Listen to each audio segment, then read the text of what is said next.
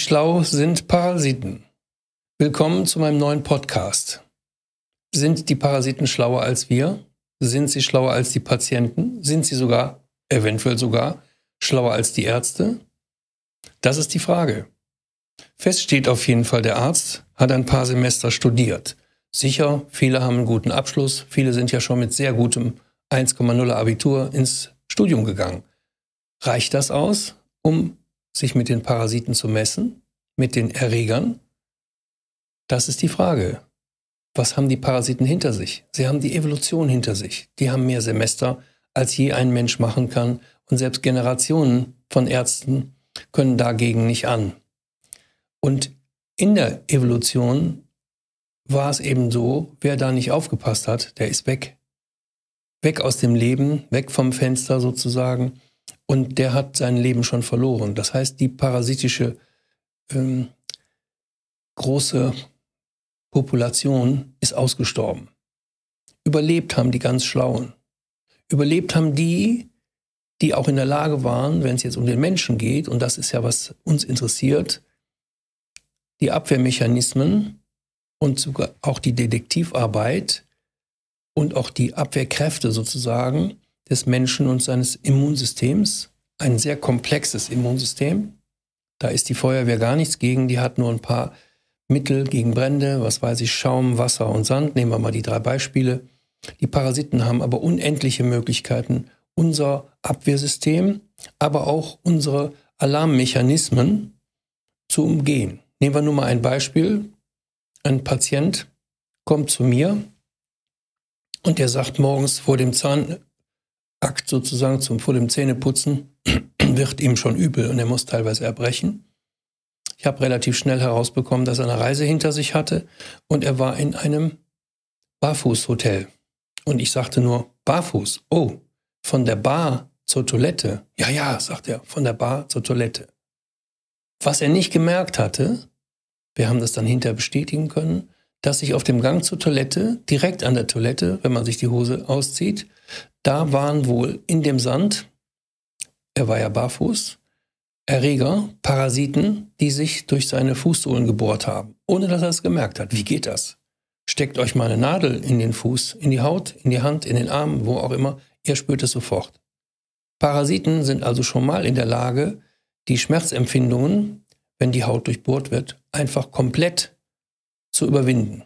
Ja, das heißt, schon in dem Moment, wo sie in die Haut eindringen wollen, geben sie erstmal Enzyme ab, die die Haut auflösen und gleichzeitig werden eben halt auch Anästhetika, Betäubungsmittel sozusagen eingesetzt. Und die Larve, hier geht es um Larven, ist in der Lage, sich sofort durch die Haut aktiv durchzubohren. Die Larven kommen daher, dass andere sich schon ihre Hose da ausgezogen haben und aus der Hose heraus, aus der Unterhose, sind eben halt die Parasiten gefallen. Die haben sich im Sand eben halt niedergelassen. Und wenn der nächste kommt, dann nimmt er die Parasiten vom Vorgänger auf. Keiner merkt es.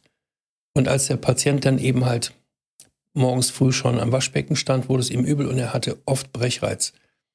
Ich hatte Glück, ich kannte nämlich ganz genau aus einer wissenschaftlichen Publikation den Grund dafür und äh, habe dann sofort den Verdacht geäußert, im Zusammenhang mit den Beschwerden, im Zusammenhang mit dem, was ich vor über 30 Jahren gelesen hatte und im Zusammenhang mit dem Besuch des Barfußhotels, dass er möglicherweise an einem Parasiten litt, das ist ein Wurm, den man Zwergfadenwurm nennt. Und so war es auch. Wir haben dann die Untersuchung gestartet, die richtigen Fragen gestellt, die richtigen Teste gemacht in den richtigen Einrichtungen.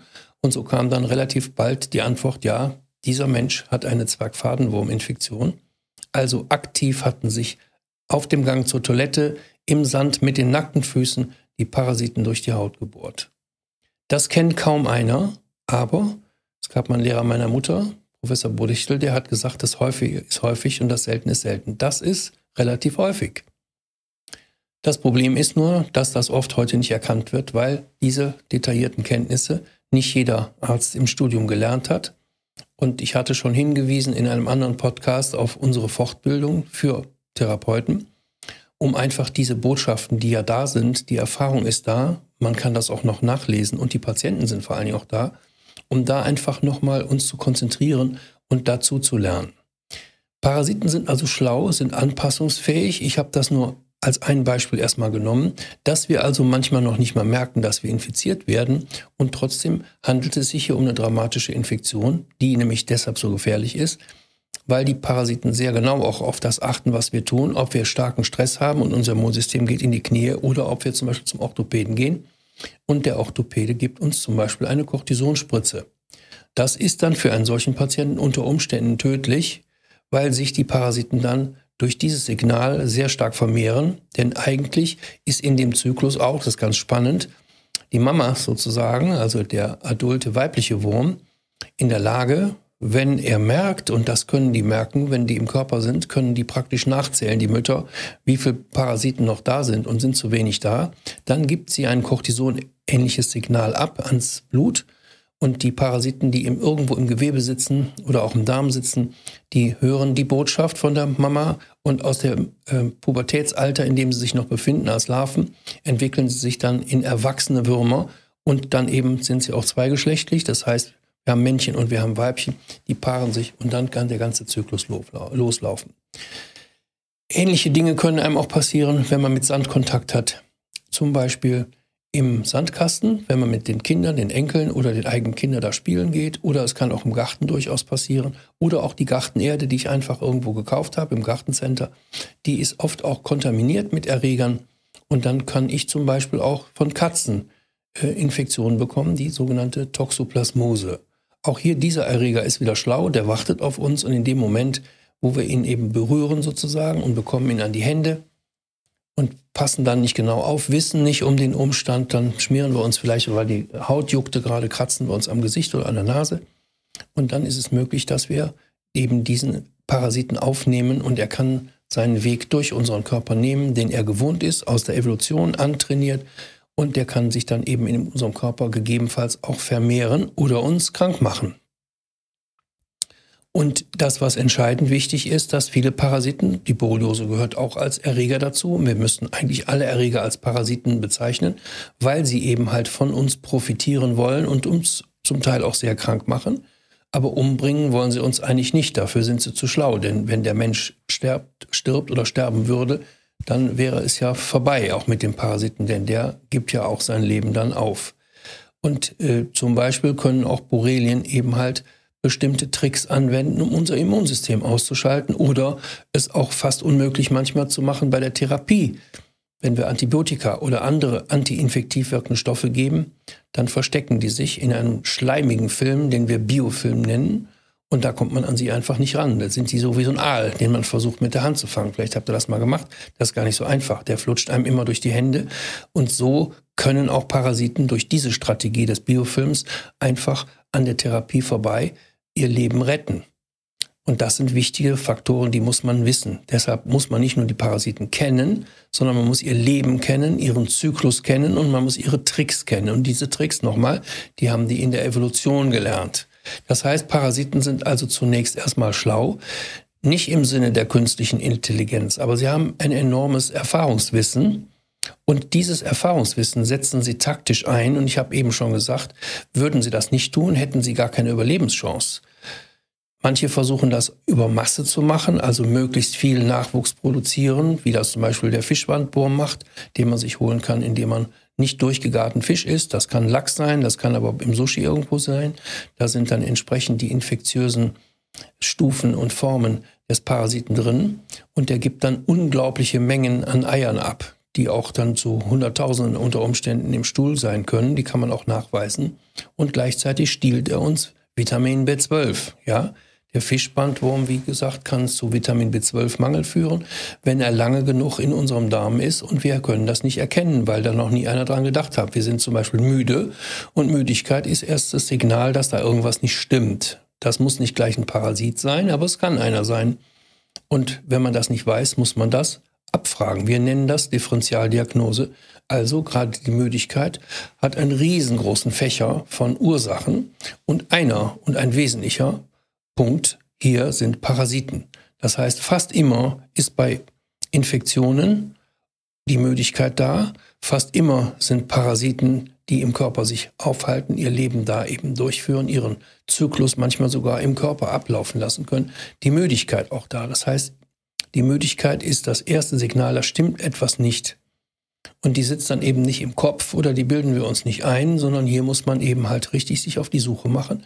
Und das muss jemand machen, der das kann, der das weiß und der auch fragt, wo bist du gewesen, was hast du gemacht, womit hast du dich konfrontiert, hast du einen Garten oder nicht, hast du einen Hund oder Katze oder nicht, gehst du mit deinen Enkeln im Wald spielen oder hast du zum Beispiel mal einen Igel übernachten lassen bei dir? Und ein Floh oder zwei oder drei haben dich gebissen und können auch so Parasiten auf dich übertragen. Das heißt, wir müssen die Parasiten kennen, wir müssen die Bedeutung kennen für Erkrankungen und wir müssen selber auf Signale achten, die auf Parasiten hinweisen lassen. Dafür haben wir ja auch einen Parasitencheck auf unserer Seite, den kann man mal durchgehen. Es sind dann immer dieselben Symptome, die möglicherweise von Parasiten hervorgerufen werden. Die Müdigkeit steht ganz, ganz oben. Also jemand, der dauerhaft müde ist, muss die Dinge abklären lassen. Denn die Parasiten sind schlau, die sind oft schlauer als der Wirt, der sind ja wir. Das heißt, wir bewirten die sozusagen, aber wie ich sagte, eben halt ohne Absicht, einfach in Unkenntnis. Denn wenn man im Garten arbeitet, muss man das wissen. Wenn man ein Stück Fleisch isst, was zu roh gebraten ist, wenn ich es durchschneide, kommt das Blut raus, dann muss ich um das Risiko von Parasiteninfektionen wissen, die ich mir damit einhandeln kann. Wenn ich aber total gesund bin, dann brauche ich mir über Parasiten auch keine Gedanken zu machen. Der Spaß hört da eben auf, wo wir plötzlich müde sind, erschöpft sind, wo der Stress uns so sehr belastet, dass wir nicht mehr durch den Alltag kommen, zum Beispiel bestimmte Dinge vergessen, viele Aufgaben nicht mehr erledigen können, dann müssten wir auch an die Schlauheit der Parasiten denken, denn möglicherweise ist dieser Zustand entstanden dadurch, dass wir unbemerkt infiziert worden sind. Unsere Ärzte weisen uns leider nicht immer darauf hin, deswegen machen wir ja eine solche Fortbildung für Therapeuten, die können auch Heilpraktiker sein denn die schauen ja auch mit kritischen Augen auf unsere Gesundheit. Und hier müssen wir eben halt zu neuen Denkanstößen kommen. Wir müssen aus der Erfahrung lernen. Parasiten sind schlau. Wir müssen schlauer werden, damit wir gegen die Schlauheit der Parasiten etwas ausrichten können. Also, Parasiten dürft ihr nicht unterschätzen. Die sind verdammt gewieft. Die sind sehr schlau. Und bildet euch, fragt nach, seid neugierig, geht ins Netz. Dann werdet ihr erkennen, wenn ihr zum ersten Mal von Parasiten hört, deren Namen ihr noch nie gehört habt und die doch dann auch zur Müdigkeit, vielleicht zu eurer Müdigkeit geführt haben, dann ist das wichtig, denn ihr wollt ja wieder zu eurer hundertprozentigen Gesundheit kommen oder wenn ihr Therapeuten seid, den anderen helfen, diese Gesundheit wieder zu erreichen. Dabei denkt an die Schlauheit der Parasiten. Wir sehen uns im nächsten Podcast.